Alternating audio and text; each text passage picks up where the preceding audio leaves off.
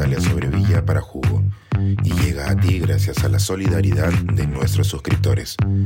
Si aún no te has suscrito, puedes hacerlo en www.jugo.pe. Ahora puedes suscribirte desde 3 dólares al mes. Pativilca, explicado con manzanas. La aparente tranquilidad de Montesinos contra la preocupación de Fujimori. El miércoles 31 de enero, el ex asesor presidencial Vladimiro Montesinos fue sentenciado a 19 años y 3 meses de cárcel, tras haberse declarado culpable del asesinato de seis campesinos en Pativilca el 29 de enero de 1992. John Calderón Ríos, de 18 años, César Rodríguez Esquivel, de 29, Toribio Ortiz Aponte, de 25, Pedro Agüero Rivera, de 35, Nieves Arias Velázquez, de 17, y Felandro Castillo Manrique, 38, fueron secuestrados, torturados con quemaduras de sopletes en todo el cuerpo, incluyendo sus partes íntimas, golpeados, pateados hasta ser asesinados y arrojados a un cañaveral por los miembros del Grupo Colina. En ese momento, así como después, se les acusó de estar vinculados a Sendero Luminoso, pero se ha probado que esto no fue cierto y que más bien un empresario de origen chino que se disputaba terrenos en los anexos de Caraqueño y San José, le pidió ayuda a su amigo, el entonces jefe del Comando Conjunto, Nicolás Hermosa Ríos, fue entonces cuando éste les pidió a los miembros del Grupo Colina que lo ayudaran con un encargo, como lo describe el periodista Víctor Lisa en este artículo publicado en La Mula el 23 de febrero del 2017. El Grupo Colina, como ha recordado esta semana en su programa Rosa María Palacios, no fue un comando paramilitar, es decir, no operaba fuera de la ley por cuenta propia, sino que estaba incorporado al ejército. Su líder operativo, el mayor Santiago Martín Rivas, se había graduado de ingeniero del ejército en 1976 y actuaba bajo las órdenes de sus, superiores. En una sesión judicial del 8 de febrero del 2008, uno de los miembros de aquel grupo compuesto por 40 personas, el agente de inteligencia operativo Jorge Enrique Ortiz Mantas, declaró que la cadena de mando venía directamente del general Hermosa Ríos, quien dependía de Montesinos y Fujimori. Esta información fue determinante para que la Corte Suprema chilena considerara que la extradición de Fujimori para el juicio de Pativilca estaba fundada.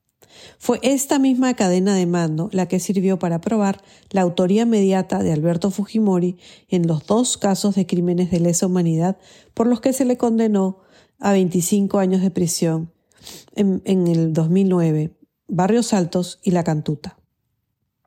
Los principales crímenes perpetrados por el Grupo Colina, siguiendo las órdenes de Montesinos y Fujimori, fueron la masacre de Barrios Altos el 3 de noviembre de 1991, la masacre de Pativilca del 29 de enero de 1992, la masacre del Santa del 2 de mayo de 1992, el asesinato de Pedro Yauri el 23 de junio de 1992, el asesinato de Santiago Gómez el 9 de julio de 1992 y la masacre de La Cantuta del 18 de julio de 1992.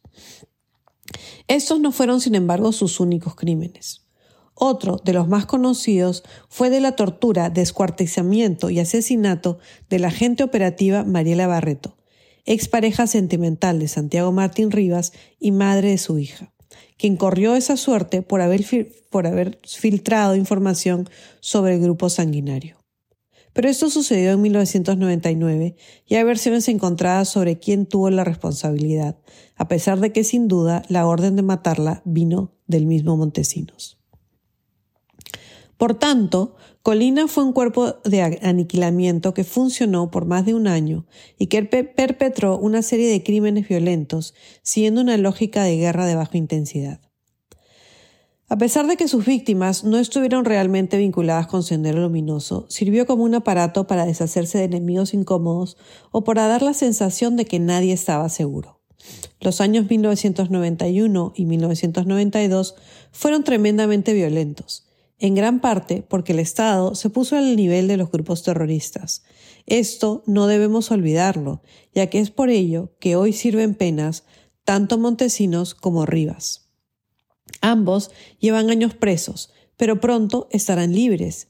Santiago Martín Rivas accederá a la libertad por haber servido su sentencia en el 2027 y Vladimiro Montesinos hará lo propio en el 2026.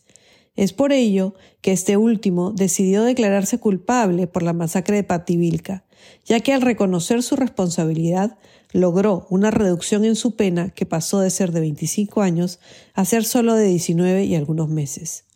Podemos repudiar los actos cometidos por estos hombres, pero ambos han recibido el castigo que impone la ley por sus actos, y como todo criminal que ha cumplido su pena, nos guste o no, obtendrán el derecho de salir en libertad. Tal no es el caso de Alberto Fujimori, que se encuentra en este momento libre, pero violando la ley internacional, que no reconoce la legalidad del indulto que se le otorgó de manera irregular en el 2017 y que el Tribunal Constitucional volvió a aceptar en diciembre del 2023. Recordemos además que no se puede legalmente acceder a un indulto por crímenes de lesa humanidad, como son los de Barrios Altos y La Cantuta. En el caso de Pativilca, el pedido de arresto domiciliario de Fujimori ha sido rechazado y tan solo se le ha dado impedimento de salida del país. Pero el juicio está en curso y dado que su entonces mano derecha ha reconocido su culpa, es difícil creer que Fujimori logre convencer a los jueces de que no tuvo responsabilidad alguna. Recordemos que el indulto no es más que un perdón por una pena, a Fujimori no se le ha exculpado de nada. A él se le sentenció por unos crímenes y que ahora esté ilegalmente fuera de la cárcel no lo convierte en inocente.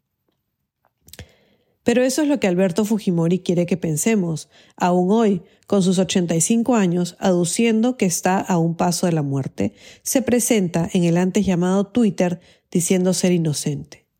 Si Fujimori hubiese enfrentado a la justicia en su momento, en vez de escapar a Japón en el 2000, estaría, al igual que Montesinos, a punto de cumplir su condena.